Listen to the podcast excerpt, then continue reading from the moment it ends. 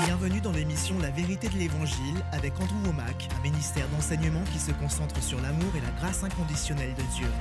La grâce a été donnée pour vous, indépendamment de vous, avant que vous n'ayez fait quoi que ce soit de bon ou mauvais, mais c'est à vous d'y accéder. J'ai déjà reçu ma guérison. Je n'ai pas à demander à ce qu'elle me soit donnée. J'ai déjà la paix, je n'ai pas à prier pour la paix. J'ai déjà tout ce dont j'ai besoin. On ne m'avait jamais enseigné cela auparavant. Et maintenant, voilà Andrew. Bienvenue dans notre émission La vérité de l'Évangile. Aujourd'hui, je continue à enseigner sur la série intitulée Vous l'avez déjà. Nous arrivons quasiment à la fin de ma quatrième semaine d'enseignement.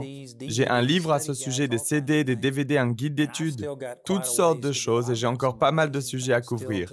J'ai encore des choses merveilleuses à partager. Mais vraiment, c'est révolutionnaire. Si vous avez manqué une partie de ces enseignements, procurez-vous nos ressources.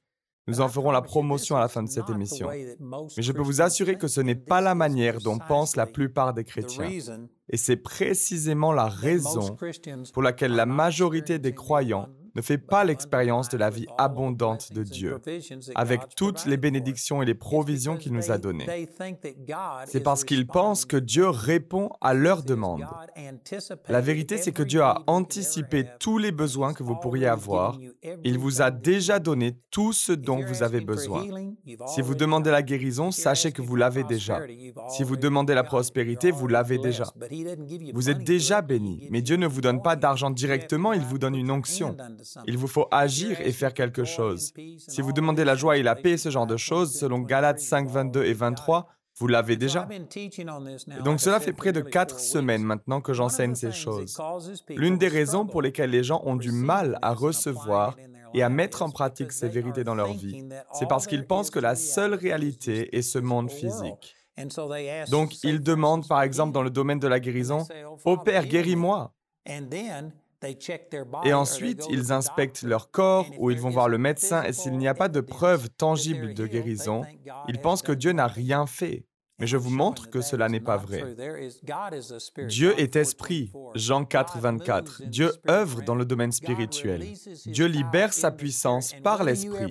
Et le fait de voir ou non ces choses se manifester dans notre réalité physique ne révèle pas ce que Dieu a fait ou pas, mais nous révèle s'il a pu agir au travers d'une personne ou pas. Nous sommes des conduits par lesquels ce que Dieu fait dans le domaine spirituel peut se manifester dans le monde physique.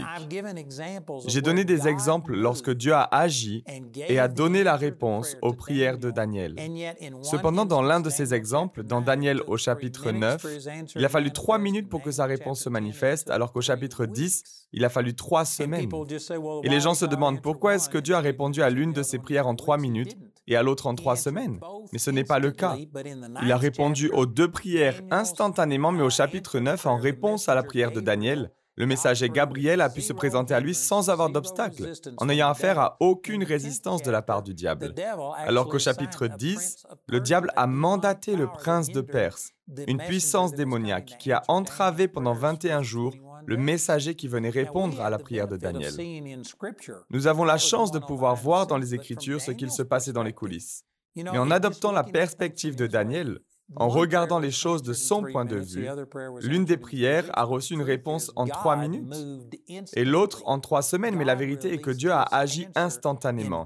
Dieu a libéré sa réponse de la même manière dans les deux cas. Il est fidèle. C'est le diable qui a fait la différence, c'est le diable qui est l'élément variable. Donc hier, j'ai essayé de faire valoir le point suivant. C'est que nous, en tant que croyants du Nouveau Testament, avons quelque chose que Daniel n'avait pas. Nous avons autorité sur le diable. Nous pouvons résister au diable. Jacques chapitre 4 verset 7. Et il fuira loin de nous. Nous pouvons chasser les démons. Il est écrit dans Matthieu chapitre 10 et dans Luc chapitre 9 qu'il nous a donné puissance et autorité sur toutes les œuvres du diable, sur tous les esprits afin de les chasser. Donc en tant que croyants du Nouveau Testament, lorsque nous ne voyons pas une réponse rapide à notre prière, nous pouvons agir et réduire le délai de la manifestation en prenant notre autorité et en repoussant le diable. Il y a certaines limites à cela. Par exemple, si vous parlez d'argent, j'ai déjà mentionné certaines de ces choses, mais j'aimerais le souligner à nouveau que s'il est question d'argent, sachez que Dieu n'a pas d'argent au paradis. Il a de l'or, il a des pierres précieuses, il a tout ce genre de choses, mais il s'en sert pour paver les rues. Les rues sont pavées d'or transparent et de matériaux semblables. Dieu n'a pas de monnaie. L'argent et le fait de le posséder, de le donner en échange contre ce qu'on veut, ce système est une institution humaine. Lorsque Jésus était ici sur terre, il a vécu de la sorte. Lorsqu'il a fallu payer ses impôts, il a dit à Pierre d'aller pêcher un poisson et de prendre la pièce qui était dans sa bouche afin de payer les taxes. Il a donc utilisé de l'argent. Je ne dis pas que l'argent est démoniaque ou mauvais. Mais ce n'est pas quelque chose de céleste. Donc si vous demandez de l'argent, Dieu ne va pas vous en donner directement. Deutéronome chapitre 8, verset 18 dit, Souviens-toi au contraire que c'est l'Éternel ton Dieu qui te donne la force de parvenir à la prospérité et qui le fait aujourd'hui pour tenir envers toi les engagements qu'il a pris par serment en concluant alliance avec tes ancêtres. Dieu ne vous donne pas d'argent, il vous a donné l'onction, la puissance pour obtenir de l'argent.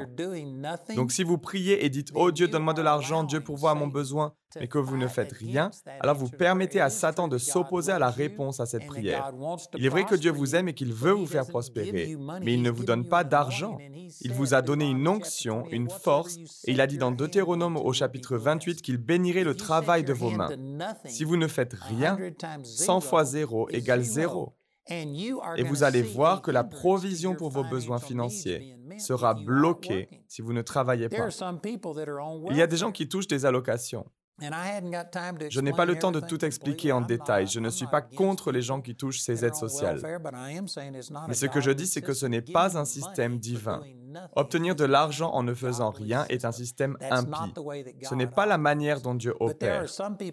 Il y a des gens qui touchent des allocations et ils ne veulent pas travailler à McDonald's et faire cuire des hamburgers, ou bien travailler à la caisse dans un supermarché. Pourquoi? Parce qu'ils peuvent gagner plus d'argent en touchant leurs allocations qu'ils ne le pourraient en travaillant.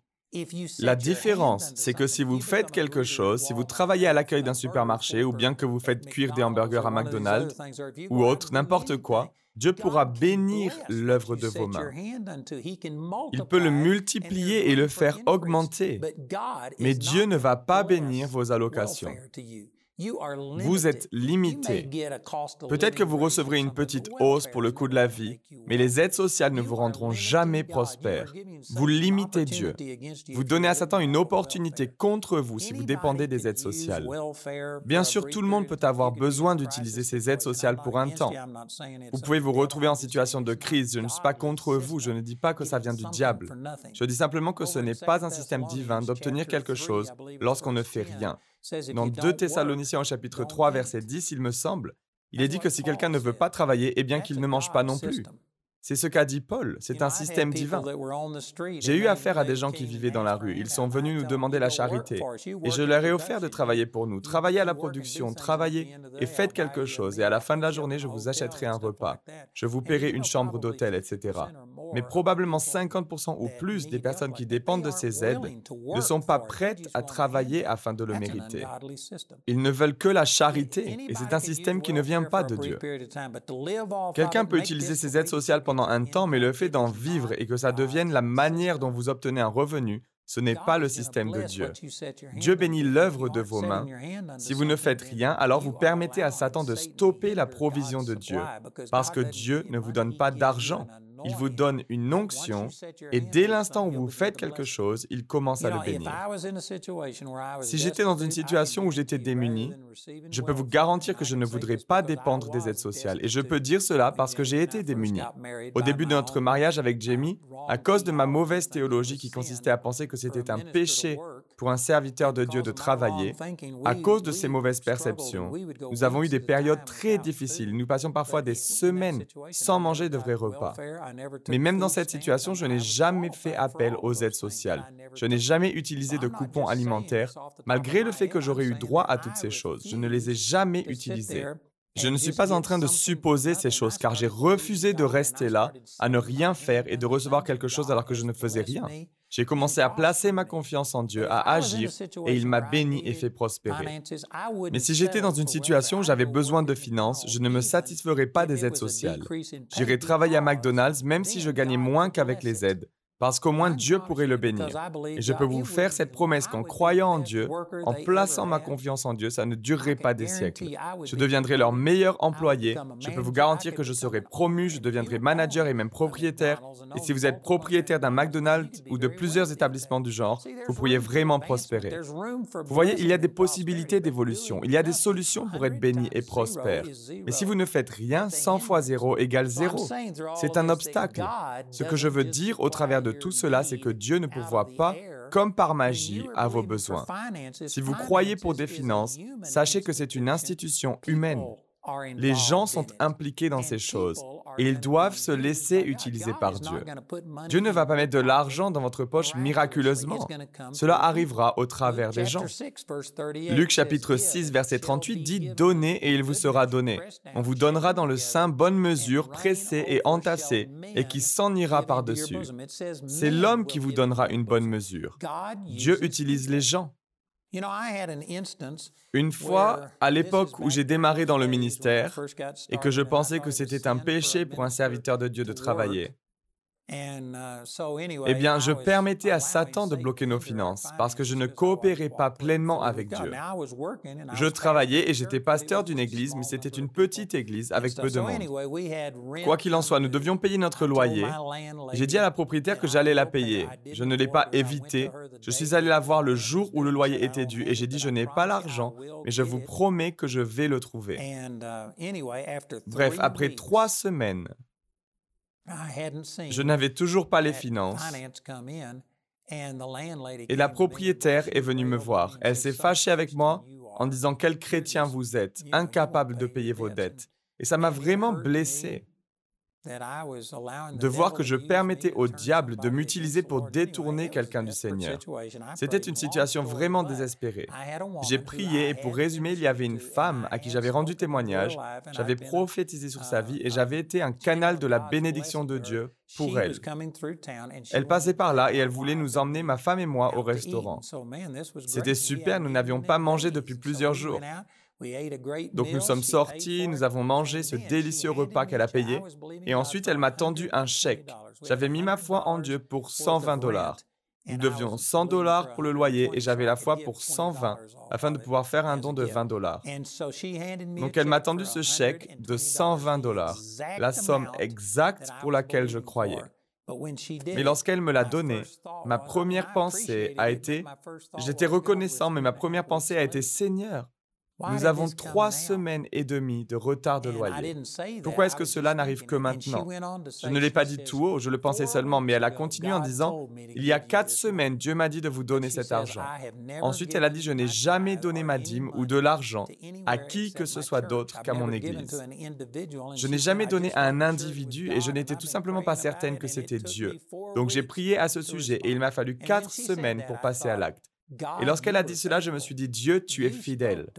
Tu as parlé à des personnes à qui j'ai rendu témoignage et tu étais en train de pourvoir à mes besoins. Mais il doit utiliser des gens. Et c'est à cause de leur peur, de leurs doutes et dans ce cas du fait que c'était sa première fois à agir de la sorte que Satan a pu mettre un obstacle à ma provision qui dépendait d'une autre personne. Donc lorsque j'ai compris cela la fois suivante, lorsque mon loyer était dû et que je n'avais pas d'argent, je n'ai eu que trois jours de retard. Je suis allé parler à ma propriétaire et je lui ai dit, je vais vous payer. Et après seulement trois jours, j'ai décidé de changer de méthode en disant, Dieu, tu as parlé à quelqu'un comme tu l'as fait avec cette femme auparavant, et je sais que tu as déjà pourvu à mon besoin. Mais je n'en ai pas seulement besoin dans le domaine spirituel, j'en ai besoin dans le domaine physique. Et j'ai donc pris mon autorité. Puisque je ne savais pas à qui Dieu allait parler, comment ça allait se manifester, j'ai commencé à prier en langue. C'est ce que dit la Bible. Que nous ne savons pas ce qu'il convient de demander dans nos prières, que c'est en esprit qu'il dit des paroles mystérieuses. Lorsque vous priez en langue, c'est votre esprit qui est en prière, la partie de vous qui a la pensée de Christ. Donc j'ai prié en langue et je me souviens, j'étais chez ma mère et je peignais sa baie vitrée. Je priais en langue, je prenais autorité et je chassais tout obstacle de l'ennemi sur mes finances. Et lorsque je priais, alors que je peignais cette baie vitrée, le téléphone a sonné. J'ai répondu à l'appel. C'était ma mère. Elle était enseignante et avait rencontré un de mes anciens professeurs de lycée, quelqu'un qui était croyant, une personne avec laquelle j'avais une relation spirituelle. Elle avait vu cette femme ce jour-là et elle a demandé de mes nouvelles.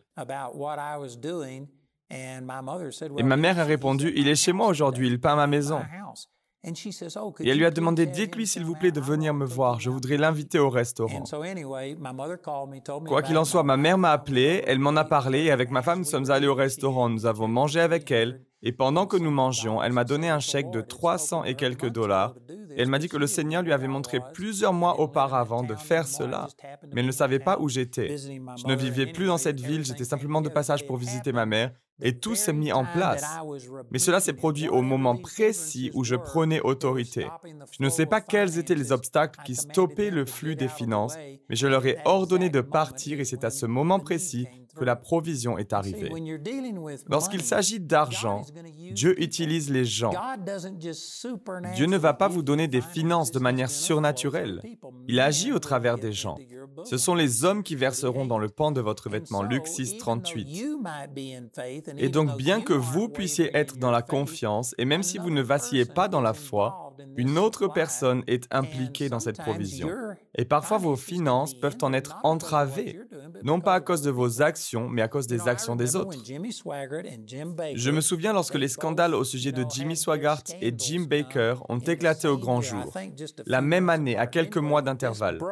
Quoi qu'il en soit, lorsque tout cela a été révélé, je ne me souviens plus de la date exacte, mais c'est avant que je passe à la télévision, à l'époque, je n'avais qu'un ministère à la radio et je ne sais plus quel était mon revenu à ce moment-là. Mais lorsque ces scandales sont sortis au sujet de Jimmy Swaggart et Jim Baker, mes revenus ont baissé de 40%. Et cela n'avait rien à voir avec moi. Je n'avais aucun scandale me concernant, je n'avais rien fait. Mais comme je le disais, Dieu utilise les gens. Et dans un sens, les gens étaient naïfs à l'époque. Les émissions de télévision chrétienne étaient moins répandues. C'était moins courant. Il n'y avait pas encore eu autant de scandales. Donc peut-être que les gens accordaient plus de grâce et de miséricorde au ministère médiatique. Mais lorsque les agissements de Jimmy Swaggart et Jim Baker ont été révélés, immédiatement la foi et la confiance dans ce genre de ministère a été ébranlée. Les gens ont cessé de me faire des dons et mes revenus ont chuté. Ils ont baissé de 40%, non pas à cause de quelque chose que j'aurais fait, mais à cause des actes commis par d'autres personnes. Et la manière dont ça a affecté les gens, parce qu'ils ont perdu confiance dans ce genre de ministère télévisé ou radiophonique. Donc il fallait que je comprenne que Dieu utilise les gens et qu'il ne met pas directement du liquide dans mon portefeuille. Il ne contrefait pas de monnaie pour me la donner. Il utilise les gens. Si je n'avais pas compris cela, j'aurais pu en tirer de fausses conclusions. Oh Dieu, que fais-tu? Pourquoi as-tu diminué mes revenus de 40% Saviez-vous que bien que mes revenus ont baissé de 40%, mes factures, elles, n'ont pas baissé d'un iota. Et cela nous a mis en difficulté financière. Et certaines personnes penseraient immédiatement, mais qu'ai-je fait de mal? Ça n'a peut-être rien à voir avec vous. Dieu utilise les gens. Lorsqu'il y a eu la récession, ce que les gens ont appelé la grande récession, en 2008, fin 2008 et début 2009, j'ai vu un sondage à ce sujet et l'une des manières dont les chrétiens ont fait face à cette baisse de revenus et à la situation en général est qu'ils ont cessé de donner ce qui est la pire des choses à faire. Si vous êtes en difficulté financière, la pire des choses à faire est d'arrêter de donner. Ce n'est pas la bonne réaction. Uh, Néanmoins, il y a des statistiques qui révèlent que les chrétiens ont cessé de donner. Donc cette récession nous a impactés. Aucune de mes actions n'était en cause. Mais les gens la peur, les rumeurs ont causé tout cela. C'était fin 2008 et à cette époque-là, j'avais déjà appris les principes dont je vous parle.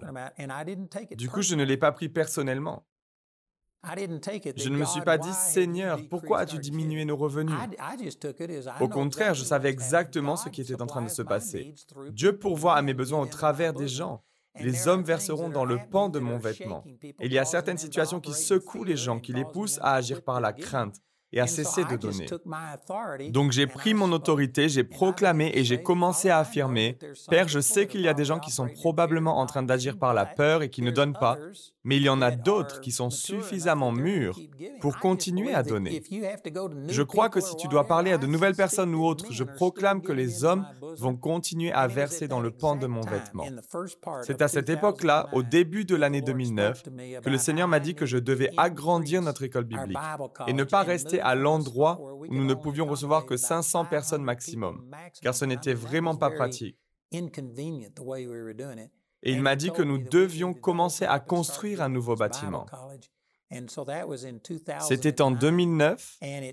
Il m'a fallu trois ans pour obtenir tous les permis de construire, mais nous avons commencé la construction en 2012 et en sept ans, nous avons construit des bâtiments d'une valeur de 75 millions de dollars sans dette.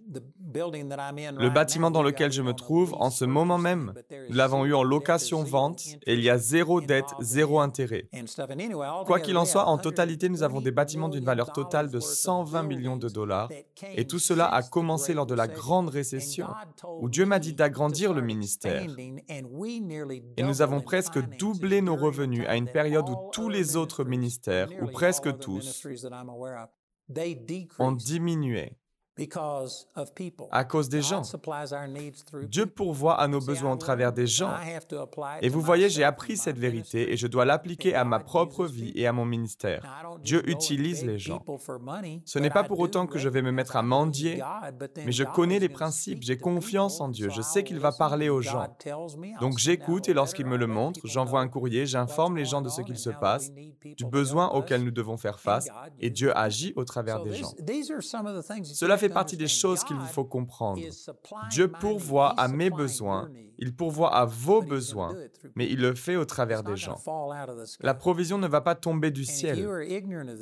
Et si vous ignorez ces choses et que vous ne comprenez pas que Dieu est esprit, qu'il œuvre dans le domaine spirituel, et que ces choses ne pourront se manifester dans la réalité physique que si quelqu'un s'en saisit par la foi et s'approprie ce qui existe déjà dans le monde spirituel, Maintenant que je l'ai compris, c'est ce que je fais. Mais si vous ne comprenez pas ces vérités, vous allez prier afin de recevoir ce dont vous avez besoin. Et si rien ne bouge, alors vous penserez, Seigneur, pourquoi n'as-tu pas répondu à ma prière? Dieu, est-ce que tu m'aimes? Vous vous mettrez à douter et Satan fera de vous son 4 heures et même son dîner. Il vous faut reconnaître que Dieu est pour vous. Il vous a déjà béni de toute bénédiction spirituelle. Il vous a donné la force d'acquérir les richesses. Il ne vous donne pas directement des richesses, mais il vous a donné la puissance qui vous permet d'en obtenir. Dieu veut vous faire prospérer.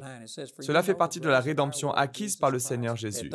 Il est écrit dans 2 Corinthiens chapitre 8 verset 9, En effet, vous connaissez la grâce de notre Seigneur Jésus-Christ. Pour vous, il s'est fait pauvre alors qu'il était riche, afin que par sa pauvreté, vous soyez enrichis. C'est compris dans le salut, Jésus est mort pour vous rendre riche. Je sais que cela offense beaucoup de gens, mais c'est biblique. Il est devenu pauvre afin que vous puissiez devenir riche. Il y a des gens qui disent, eh bien cela ne parle pas d'argent, il est question d'être riche dans ses émotions, riche en amour ou dans ses relations. Si vous le lisez dans son contexte, chaque verset de 2 Corinthiens chapitre 8 et chapitre 9 fait référence à l'argent. Dire qu'il n'est pas question d'argent mais d'émotions, de choses immatérielles, c'est prendre ce passage hors contexte. Si vous sortez un texte de son contexte, il perd tout son sens. Et il est erroné de dire que Jésus n'a pas pourvu à votre bien-être financier. Mais il ne vous donne pas d'argent directement, il vous donne une onction. Vous devez comprendre que Dieu a répondu à votre prière, coopérer avec lui et passer à l'action afin d'amener la provision du domaine spirituel jusque dans le domaine physique. Cet enseignement se trouve dans le livre intitulé Vous l'avez déjà. Je vous encourage à vous le procurer, cela va vraiment vous bénir. Je l'ai sous forme de CD et de DVD. J'ai également un guide d'études, vous pouvez vous les procurer en anglais et en espagnol. Je vous promets que cela a le potentiel de changer votre vie. Écoutez notre annonceur pour plus d'informations. N'hésitez pas à nous écrire ou à nous appeler aujourd'hui afin de vous procurer nos ressources et rejoignez-moi demain pour un nouvel épisode de la vérité de l'Évangile.